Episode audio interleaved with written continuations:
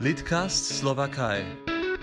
Der Podcast über die slowakische Literatur in Übersetzungen.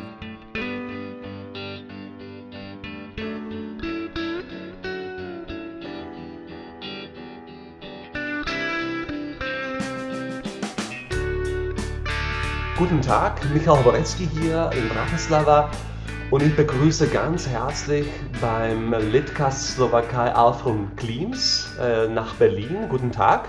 Ja, hallo Michael. Alfred Klims kommt aus Wriezen im Land Brandenburg und ist deutsche Literaturwissenschaftlerin, Slawistin und Hochschullehrerin. Äh, sie studierte Russistik und Bohemistik an der Humboldt-Uni in Berlin und an Karls Universität in Prag und äh, promovierte mit Dissertation im Stummland zum deutschsprachigen Exilwerk von Libusche Monikowa, Jiří Gruscha und Otta Philipp. Sie ist tätig am Institut für Slawistik der Humboldt-Universität zu Berlin und veröffentlichte zum Beispiel auch dreibändige Lyrik des 20. Jahrhunderts in Ostmitteleuropa heraus. Neulich auch der Underground, die Wende und die Stadt Poetiken des Urbanen in Ostmitteleuropa. Alfred Klims, ich freue mich sehr, dass du die Zeit gefunden hast, um mit mir zu sprechen. Ja, ich freue mich auch sehr. Und meine erste Frage, die slowakischen Literaturinteressierten, die Kenner, Kennerinnen jammern oft, dass es viel zu wenige Übersetzerinnen und Übersetzer slowakischer Literatur im deutschsprachigen Raum gibt. Ist es tatsächlich so und wenn ja, dann warum? Ja, das ähm, wüsste ich natürlich auch gerne, aber wir können eigentlich schon seit, ich würde sagen, mindestens 10, 15 Jahren einen starken Rückgang in den Studierendenzahlen sehen. Das heißt also, wir haben viel weniger Studierende als beispielsweise gleich nach 1989. Und da habe ich ja auch schon unterrichtet. Das heißt, da waren damals Seminare zur tschechischen und slowakischen Literatur mit manchmal 25, 30 äh, Personen besetzt. Das ist heute undenkbar. Und ähm, das mag mit vielen zusammenhängen, ähm, auf das wir vielleicht gar keinen so großen Einfluss haben.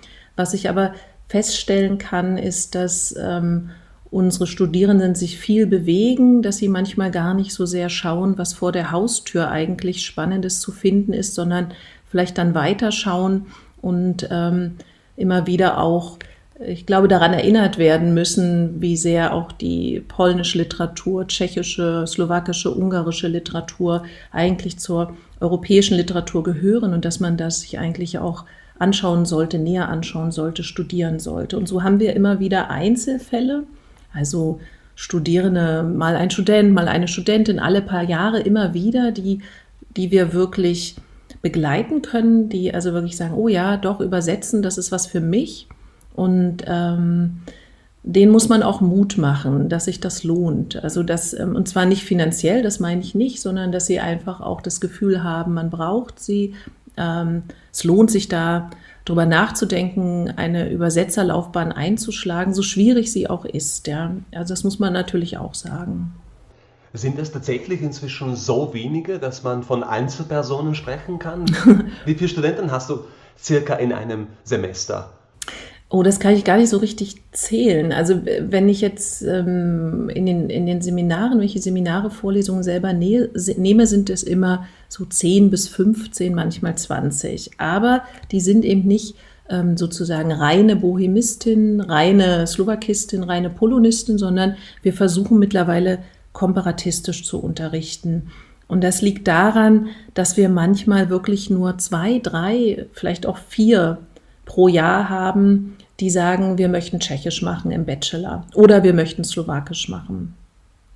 Und dann wären die Seminare sehr klein und da haben wir die Erfahrung gemacht, dass das äh, manchmal gar nicht so schön ist. Also wir haben dann zwar eine sehr enge Betreuung, aber ähm, ja, junge Menschen wollen einfach auch mit anderen jungen Menschen sprechen im Seminar und das können man dann äh, schwer sozusagen machen, wenn man dann nur zu zweit ist oder zu dritt. Ja, deshalb also die übergreifende Lehre, das heißt dann westslawisch, mitteleuropäisch, so in der Art. Mhm. Und hat sich diese Tendenz dann auch in der Wissenschaft widerspiegelt? Heißt das, dass in der Slavistik gerade im deutschsprachigen Raum auch, man sieht, es gibt wenige Konferenzen, weniger Forschung, weniger Interesse in allgemeinem an diesen Fächern? Also in der Wissenschaft würde ich das eigentlich nicht so sehen. Also wir haben noch Nachwuchs, wir haben hm. also wirklich viele gute Themen, die also sich beschäftigen mit ähm, tschechischer Lyrik, slowakischer Lyrik. Ähm, das ähm, würde ich in jedem Falle ähm, sehen. Ähm, auch Konferenzen, gut, da könnte man sicherlich manchmal noch mehr organisieren, aber nee, das würde ich sagen, ist schon vielleicht eher, ähm, eher im Bereich der Studierendenzahlen so das Problem. Und das Übersetzen selbst, wenn du dann schaust, so auf den Literaturmarkt, du hast ja Überblick über das, was äh, aus dem Tschechischen, aus dem Slowakischen übersetzt wird. Was siehst du da für Tendenzen? Es gab ja, du hast das schon angekündigt, nach der Wende äh, in den frühen 90er Jahren tatsächlich einen Boom äh, der osteuropäischen Literaturen. Diese Länder im Umbruch waren ja sehr interessant, auch teilweise noch exotisch. Wie ist inzwischen jetzt 2020? Ähm, das ist eine gute Frage. Ich ähm, denke, es ist immer noch wenig, zu wenig, was äh, wir in Übersetzungen vorliegen haben. Und das merke ich vor allen Dingen daran, dass ich manche Texte oft nicht unterrichten kann. Uns fehlen ja dann häufig auch noch die Sprachkenntnisse. Das heißt, also bevor ich dann beispielsweise äh, einen Text, nehmen wir mal Jana Benjova, auf Slowakisch unterrichten kann, das bräuchte so viel Vorlauf, dass wir also häufig auch mit Übersetzungen arbeiten. Wir haben auch Studierende, die Übersetzungen für die Lehre anfertigen, ist aber eher die Ausnahme. Hm, das heißt also, ich merke daran eben immer, was alles fehlt und vor allen Dingen auch ähm, für die Vorlesungen tschechische und slowakische Literatur ähm, ja im, von, von, den Anfängen bis zur Gegenwart und ich würde sagen, jeder zweite oder dritte Satz äh, in der Vorlesung zum Slowakischen ist immer hm, das liegt allerdings nicht auf Deutsch vor. Oder ja, da gibt es was Englisches, aber äh, daran merke ich, dass da schon noch mal, ähm, dass wir da noch nachjustieren könnten. Und wenn es konkret um das Slowakische geht, um die slowakische Gegenwartsprosa zum Beispiel, ähm, da hast du auch schon mehrere Lesungen moderiert, zum Beispiel mit Pavel Rankov. Ähm, was hast du da für Favoriten? Was empfiehlst du deinen Studenten zu lesen, zu entdecken? Ähm, ich, ich, muss gestehen, ähm, ohne dich jetzt kränken zu wollen, es ist Jana Benjova. Äh, ähm, einfach äh, ihr Text und nach wie vor ist das der Geleitplan, bietet sich einfach an, zum Beispiel ihn einzubinden in Fragen zum Seminar Imagination des Urban in Ostmitteleuropa. Und dann ist der Text ähm, einfach ganz wunderbar, um sich anzuschauen, wie sind Raumkonstellationen äh, aufgebaut, wie funktioniert das mit einem postmodernen Flaneurskonzept. Wie sieht das aus mit Petrejalka, also mit dem Plattenbau in der Literatur? Das äh, ist ein Text, der sehr gut funktioniert. Ähm, von dir unterrichte ich gerade einen meiner Lieblingstexte, der eben auch nicht auf Deutsch vorlag, nämlich Silni äh, Pozzi Cistote, also ein, ah, okay. ein, starkes Gefühl, ein starkes Gefühl von Sauberkeit. Und da habe ich Mirko Kretsch gebeten, äh, also Passagen auch zu übersetzen. Äh, denn der Text funktioniert sehr, sehr gut im Rahmen eines Masterseminars. Ähm, das geht, das heißt zwischen Ekel und Groteske. Also mein Ansinnen ist es wirklich immer wieder slowakische Texte im Rahmen der europäischen Literaturen zu unterrichten, um das auch ganz selbstverständlich äh, zu verdeutlichen, dass es einfach Texte sind, die äh, zu einem europäischen Kanon dazugehören. Und das ähm, funktioniert gut, weil wir in diesen Seminaren auch Studierende haben, die keinerlei Ahnung haben von polnischer, tschechischer, slowakischer Literatur. Und dann sieht man manchmal, dass sie sich dann ein ganzes Buch von Joachim Topol kaufen oder nochmal fragen, ob es da eine Übersetzung gibt oder mehr von dem und dem Autor oder der und der Autorinnen. Und das ähm, das freut mich hm. dann. Ja, das weiß ich sehr zu schätzen. Übrigens mit Jana Benjova hast du wirklich Glück, weil sie ist eine der wenigen Autorinnen, äh, die ja übersetzt wurden ins Deutsche. Da gibt es mindestens zwei Romane, soweit ich weiß. Und äh, es wurde auch jetzt gerade mehr geplant zur Leipziger Buchmesse im März. Leider wegen Corona alles abgesagt, hoffentlich verschoben äh, auf später.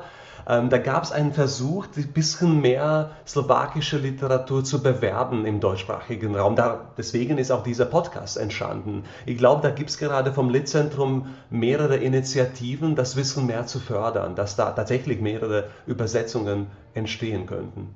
Ja, das würde dann auch sicherlich analog sein, auch zum Schwerpunkt Tschechien. Ähm, ich glaube, es war sogar schon vor ein oder zwei Jahren.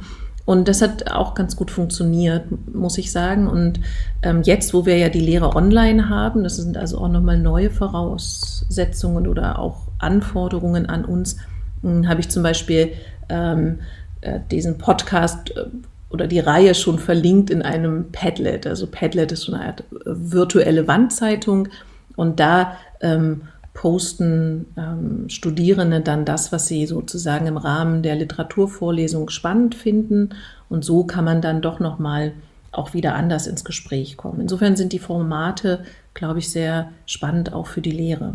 Und noch vielleicht ganz zum Anfang deiner Karriere, wie kamst du dazu, dass du gerade Slavistik und Russistik studiert hast, damals in der DDR noch. Ja, das stimmt. Ich habe, glaube ich, ein oder zwei Jahre vor dem Zusammenbruch angefangen zu studieren und mir ist es immer sehr peinlich, die Geschichte zu erzählen, denn ich habe eigentlich begonnen mit Landwirtschaft und habe mich dort eigentlich nicht wirklich wohlgefühlt. Dann habe ich überlegt, wohin wechsle ich, was, was kann ich und das war, ich habe einfach nur gern gelesen und dann dachte ich, ach, übersetzen oder dolmetschen, das wäre schon schön. Da musste man eine Eignungsprüfung machen. Und dann wurde man zu DDR-Zeiten schlicht einer Sprache zugeteilt. Das heißt, es äh, ist mir immer unangenehm. Ich würde gerne eine andere Geschichte erzählen, sowas wie ähm, ich habe, es gibt einen schönen Zufall, ich habe jemanden kennengelernt oder meine Liebe zur tschechischen Literatur auf anderem Wege entdeckt. Nein, es war wirklich eine administrative mhm. Zuordnung. Und im Nachhinein bin ich sehr, sehr glücklich darüber, denn Tschechisch war zu DDR-Zeiten eigentlich auch meine Rettung. Mhm. Das Studium war noch sehr, sehr sozialistisch. Mit Russisch kam ich nicht klar oder auch die Art und Weise, wie es manchmal unterrichtet wurde oder der politische Anspruch, der da auch noch gestellt wurde. Und unsere Tschechischlehrerinnen waren einfach so eine, doch man kann fast sagen, ähm, in Grenzen eine gewisse ähm, ein gewisser anarchischer Rückzugsort. Ja, okay. Danke. Ähm, übrigens, deine Themen auch, äh, das Buch Der Underground, die Wände und die Stadt. Äh, du bist sehr an Poetik der Subkulturen interessiert, gerade die 80er Jahre. Hast du da viel recherchiert? Wie hast du diese Szene entdeckt? Äh, wie bekannt ist die überhaupt? Man kennt ja die großen Namen, Klima, Kundera, Hrabal, aber diese Subkulturen, Literaturen, die Underground, das war immer so ein bisschen Fragezeichen im deutschsprachigen Raum. Hast, hat sich das inzwischen ein bisschen verändert? Ich würde sagen, jein. Also im, im, im Rahmen der Wissenschaft ja. Da gibt es ja mittlerweile viele kanonische Studien. Studierende kennen auch mittlerweile auch Namen wie Egon Bondi oder Honza Krejcarova. Ähm, vielleicht noch äh, ähm, Magor oder Ivan Martin Jerows aber mehr würde ich sagen dann auch eher nicht. Das heißt, ähm, das Thema beginnt in meinem Buch eher randständig und es ähm, greift dann aber über ähm, auch auf Autoren, die man heute vielleicht gar nicht zum Underground zählen würde, mhm. also Andrzej Stasiuk oder Juri Andruchowitsch. Und mir ging es darum, so ein bisschen die Vorläufer des Underground zu skizzieren und auch zu zeigen, dass Underground eben nicht Samistat heißt. Also, mh, dass es für mich ist Underground eben wirklich auch ein, ein zwar auch politisches Phänomen, aber eines, das die politische Wende überlebt hat oder auch überleben kann, weil es eben nicht nur an zu sagen ein sozialistisches System gebunden ist, sondern eine eigenständige Poetik entwickelt, die sich in verschiedenen oder in verschiedenen Strategien zeigt. Und das wollte ich eigentlich so ein bisschen mal versuchen zu erproben, ob das funktioniert. Ja, insofern ist das eine ganz bunte Mischung von Autoren. Also ähm, im Slowakischen ist es Wladimir Archleb und ich würde sagen, den kennt kein Mensch in, in der, in der, also auch nicht in der ähm, ähm, deutschen Slavistik.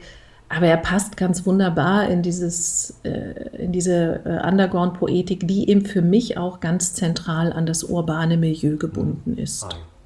Fantastisch, dass du den kennst. Äh, ich versuche übrigens jetzt einen kurzen Text zu schreiben über Marcel Striko und über Jan Rosner für, ein, für eine Slavistik-Anthologie äh, der Universität Hamburg. Äh, das heißt, ich glaube auch, dass es gibt da noch viele Namen, die man entdecken kann und entdecken soll. Leider aber wirklich viel zu wenig bekannt im deutschsprachigen Raum. Was hast du jetzt für wissenschaftliche Pläne in diesem Bereich? Schreibst du schon an einem neuen wissenschaftlichen Werk dieser Art? Ähm, ja, man könnte sagen, also der Schreibprozess hat noch nicht eingesetzt. Es gibt zwei Ideen oder eigentlich drei.